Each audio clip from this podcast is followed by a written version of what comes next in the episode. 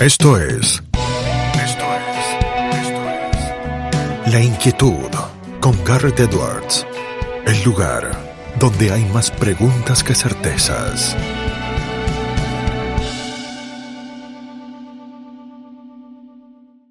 Damos vuelta de página aquí en La Inquietud por CNN Radio Rosario. Tenemos un enorme honor, placer y privilegio. Ella es la directora editorial de Aula Magna, la revista digital e impresa independiente de la Universidad San Francisco de Quito, en Ecuador. Es parte del Consejo Asesor en Ecuador Libre, un think tank liberal. Se recibió de la Universidad de Pepperdine en los Estados Unidos. Es Bárbara Arizaga quien nos acompaña del otro lado. Bárbara, ¿cómo estás? Garrett aquí del otro lado. Hola Garrett, mucho gusto y eh, gracias por la invitación. Muchas gracias, eh, Bárbara, por aceptarlo, para charlar con nosotros y con nuestra audiencia. Si te parece, empezamos eh, ya por un tema que desde la Argentina uno lo sigue, pero siempre es mejor entenderlo con la gente que lo está viviendo y que lo sigue día a día. ¿Cómo está la situación a grandes rasgos en Ecuador hoy por hoy? Bueno, no, no te voy a mentir, la situación sí se encuentra un poco preocupante, ya que contamos con un problema de gobernabilidad. En el Ecuador contamos con cinco funciones del Estado. Entonces, no es que todo cae en el presidente. Por más de que tú cambies un presidente a una línea diferente, si es que no se cambia la línea de las otras funciones del Estado, no logras hacer muchos cambios en el Estado, ya que existe esta división de poderes. Entonces, eh, recientemente hemos presentado problemas ya que la Asamblea no ha pasado las leyes que ha mandado el presidente, entonces el presidente no ha podido hacer los cambios que se propuso hacer en la campaña. Uno de estos es la ley de inversiones. El país está en necesidad de crear más empleo, poder dar más apertura a los inversionistas y realmente es imposible hacerlo si es que no se aprueba desde la Asamblea una ley así. Lamentablemente, eh, creo que ciertas pugnas entre partidos políticos han llevado a que los políticos se olviden un poco de votar por la gente y simplemente votan por conveniencia sin analizar bien lo que está dentro de una ley. Y esto también se pudo ver presente dentro de los debates que se presentaron en la Asamblea. Hablabas ahí, Bárbara, de cinco funciones del Estado, algo que a lo mejor nos suena eh, diferente aquí desde la Argentina. ¿Cuáles son esas cinco funciones del Estado en Ecuador? Claro, primero es la función ejecutiva, que sería el presidente, la Asamblea Nacional, que es la función legislativa, sería el equivalente a un Congreso, hay eh, la función de transparencia, hay también el Consejo de Participación Ciudadana, que es eh, esta entidad que designa a las máximas autoridades del Estado, que sería el Contralor, Procurador, jueces de la Corte Constitucional, eh, personas así, y también tenemos a la Corte Constitucional. Qué interesante eso, Bárbara, porque ahí nos marcabas muy bien. Hay mucho más reparto entonces del poder político, no en las clásicas tres funciones o tres divisiones que tenemos por caso en la Argentina. Eh, ¿Cómo juega esto de la función de transparencia? ¿Esto es eh, algo nuevo? ¿Es algo que ya lleva mucho tiempo en el Ecuador? No, la función de transparencia está eh, desde que comenzó, no desde que comenzó, desde que hizo un cambio el mandato de Correa. Antes de Correa, nosotros teníamos los tres poderes del Estado que tienen la mayoría de países en Latinoamérica y creo que es más similar a, su división de poderes. Y ya después se ingresaron estos otros poderes, otros países cuentan con el Consejo de Participación Ciudadana, es se crea estos poderes para poder darle, entre comillas, participación a las personas y más transparencia en los procesos del Estado. Pero hemos visto que muchas veces la medicina llega a ser peor que la enfermedad, entonces no creo que nos ha logrado ayudar en estos procesos. Ahí estábamos también con otra frase que tomaríamos ahí, Bárbara, con el invento, el invento revienta su, a su inventor, ¿no? Con, toda esta cuestión, eh, porque eh, las discusiones entonces de participación ciudadana se han ido agrandando y ampliando en los últimos años en Ecuador eh, a partir de esto. ¿Se empiezan a ver resultados positivos o todavía está en un proceso de, digamos, irse estableciendo el mecanismo? Creo que ha ido yendo por un proceso de establecerse el mecanismo, ya que, bueno, realmente el último presidente que tenemos, Guillermo Lazo, ha estado en el poder 10 meses. Antes de él teníamos a Lenin Moreno, que tampoco logró hacer tanto cambio ni mucha gestión en esto de acá. Y claro, si es que se quedan los rezagos de anteriores administraciones que estaban tan metidas en corrupción y todos estos problemas, es muy difícil que se limpie en estos 10 meses de acá. Y ahí, Bárbara, con, la mención que hacías ¿no? de Lazo, de antes de Lenin Moreno, y antes se lo mencionabas también a Rafael Correa, ¿el correísmo sigue siendo un movimiento de importancia allí en Ecuador o es algo que ha ido disminuyendo a medida que eh, él se ha alejado eh, de la presidencia en lo formal?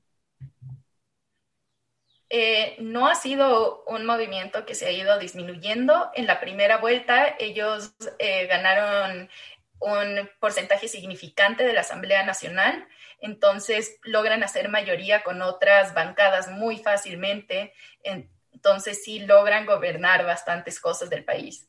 La popularidad de Rafael Correa ha ido subiendo últimamente. Se puede ver que mantiene brigadas para que la gente se una a su partido político, que se llama la Revolución Ciudadana. Entonces creo que su popularidad ha ido recuperándose un poco. También contamos con el grave problema que tienen bastantes sociedades, que mm. la memoria nos falla y que los crímenes que se cometen en anteriores administraciones son muy fáciles de olvidar.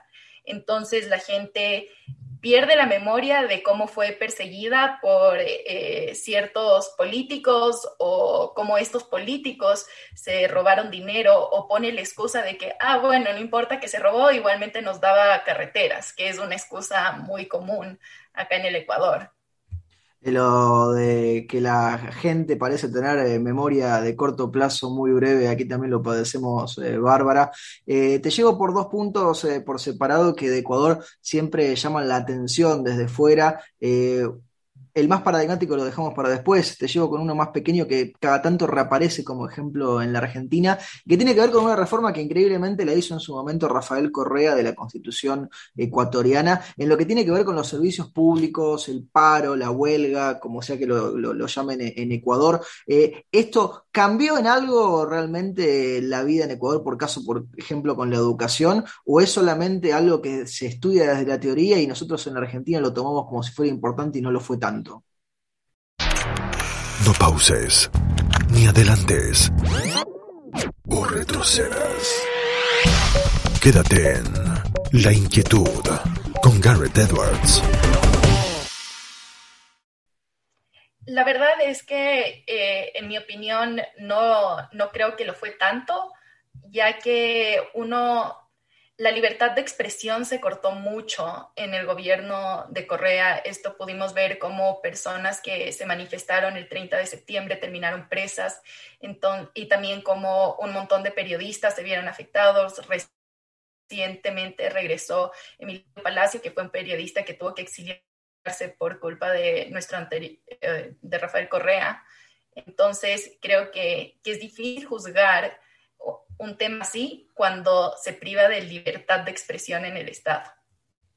Clarísimo ahí, Bárbara, tu apunte. Te llevo a otra cuestión paradigmática del Ecuador que siempre eh, uno le presta atención cuando está fuera del país y que tiene que ver con la dolarización, que es un tema que en la Argentina ha entrado cada vez eh, con más fuerza en el debate público. Eh, a, a, tantos años ya de ese proceso en el que entró el Ecuador, ¿cuáles son los saldos, los balances que hacen de la dolarización en Ecuador?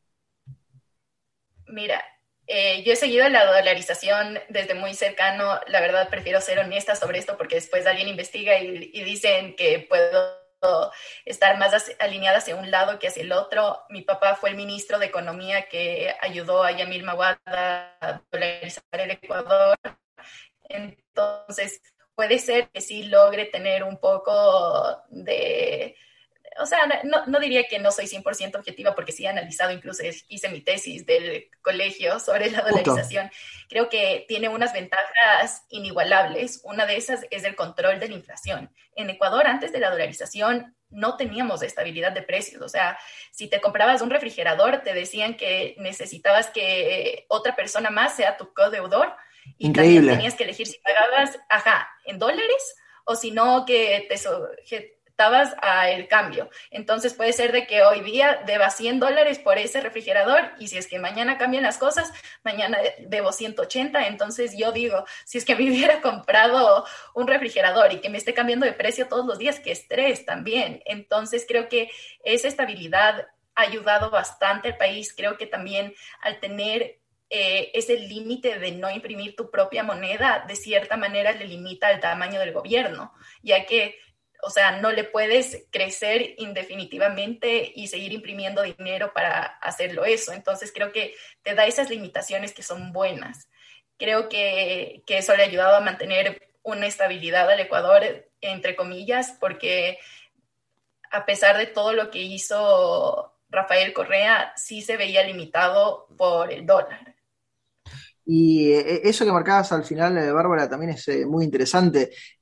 Ni siquiera un gobierno que a lo mejor desde lo ideológico pensaba completamente lo contrario respecto de la dolarización, pudo cambiarlo en Ecuador. Es decir, ha habido una respuesta de la sociedad, imagina uno desde fuera. no, Creo que, no creo que fue que no pudo cambiarlo. Yo creo que uno puede usar ciertas frases como discurso, pero sabe que te llega a convenir al fin y al cabo yo creo que, o sea, mantener la dolarización ayudó a que el país se mantenga estable. Si es que le desdolarizabas, no es que te ibas a hacer más rico, no es que te ibas a hacer más rico al Ecuador. Entonces, al fin y al cabo, al político tampoco le convenía. Capaz como discurso político le convenía decir que estaba en contra, pero si al fin y al cabo nunca tomó una acción que mostraba que quería hacer ese cambio, yo creo que no estaba tan en contra de la dolarización.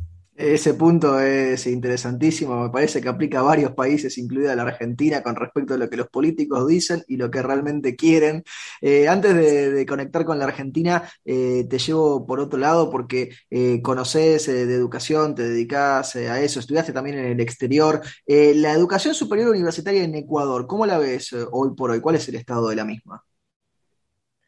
Bueno, creo que en Ecuador logras tener muy buenas oportunidades. Ahora creo que hace unos años muchos papás decían, no, lo mejor es que mi papá estudie afuera, pero la verdad es que contamos con universidades que son eh, número uno, en, o sea, no número uno, pero sí que compiten mundialmente, que son súper buenas y, que dan una educación de primer nivel. Estas universidades eh, también cuentan con programas de intercambio que te logran hacer contacto con otras universidades y también los graduados de las universidades de acá logran entrar en Ivy Leagues, en universidades número uno, que te muestra que el nivel educativo es bastante alto para que logren entrar en esas universidades. Y te conecto ahora con la Argentina, Bárbara, eh, porque sin duda alguna que los vínculos entre ambos eh, países eh, han sido importantes, por lo bueno y por lo malo, dependiendo del momento político en que cada país se encontrara. ¿La Argentina es un tema que se analice o se discuta en la sociedad ecuatoriana hoy por hoy o es solamente una nota a pie de página? La Argentina sí se llega a discutir en la sociedad no, no podría cuantificarte cuánto se logra discutir, pero sí es algo que se conversa. Eh, Argentina antes, la verdad, era bastante atractivo para muchos estudiantes para irse allá a hacer su universidad. Creo que eso ha bajado un poco ya que no logran ver que el nivel de educación haya mejorado tanto y después lo que yo creo que parte de ir a la universidad es también los contactos y el networking que puedes hacer dentro de la universidad. Y no ven a Argentina como un país tan factible para quedarse estudiando. Pero claro, creo que Argentina sí logró ser un referente en, un tiempo, al mismo tiempo que Venezuela, que fue uno de los países más ricos de América del Sur. Creo que Argentina también lo fue. Eh, yo soy la mitad chilena, entonces también me acuerdo de la época, o sea, más de bonanza de Argentina, que como chileno sí te ibas a Argentina a, a, ver ciertas cosas, entonces creo que capaz, más que un ecuatoriano promedio, logro tener más contacto con lo que es Argentina, ya que soy mitad chilena y bueno, o sea, mi prima tiene un novio argentino, entonces también cuento no sé, soy muy Con la información anecdótica ahí de, primera mano. Eh, y sigo entonces eh, conectando en la región, porque uno ve a lo mejor desde Argentina que quizá es Uruguay el que está pasando por una suerte de, verano con la posibilidad de convertirse en un faro que nuclea algunas cuestiones. ¿Vos sentís que, Ecuador también está en esa línea, ¿no? Que a lo mejor otros países eh, en la región han perdido. Sí, pero no lo dejo de lado Argentina, ya que surgido bastantes figuras académicas que apoyan a la libertad. O sea, una, te puedo dar un millón de ejemplos de esos, pero también hay figuras políticas, digamos, eh, Milei, hay Antonella Marti, entonces comienzas a ver estas figuras que son influencers, que ya influencian las ideas de la libertad a nivel mundial y son referentes de Argentina y que creo que eso es muy bueno. Bárbara, aprovechamos que te tenemos, te hacemos la última pregunta, se la hacemos absolutamente a todos nuestros entrevistados porque el programa se llama La Inquietud y el nombre es justamente un juego de palabras. ¿Qué inquieta a Bárbara Arizaga? Bueno, creo que esta es mi última crisis existencial que he tenido eh, y es ¿Cómo logras cambiar la cultura? Yo creo que antes de meterme a trabajar en política, dije, ya, desde la política voy a lograr hacer el cambio, porque mi meta siempre fue ser el cambio y, ayudarle al Ecuador a salir de este sistema de corrupción para que todos logren tener un poco más de responsabilidad social y progresar en la vida. Y al momento de meterme en la política me di cuenta que que la pelea no es solo la política, entonces no es solo elegir a un buen presidente, sino que la, pelea también es cultural. Entonces, ¿cómo logras hacer esa pelea cultural y política para realmente causar el cambio en el país? Bárbara, te agradecemos muchísimo el tiempo que te has tomado para charlar con nosotros y con nuestra audiencia. Te mandamos un fuerte abrazo. Muchas gracias a ustedes y un gusto. Teníamos a Bárbara Arizaga aquí con nosotros en La Inquietud por CNN Radio Rosario. Esto fue La Inquietud con Garrett Edwards. Síguenos en redes sociales y en www.edwards.com.ar.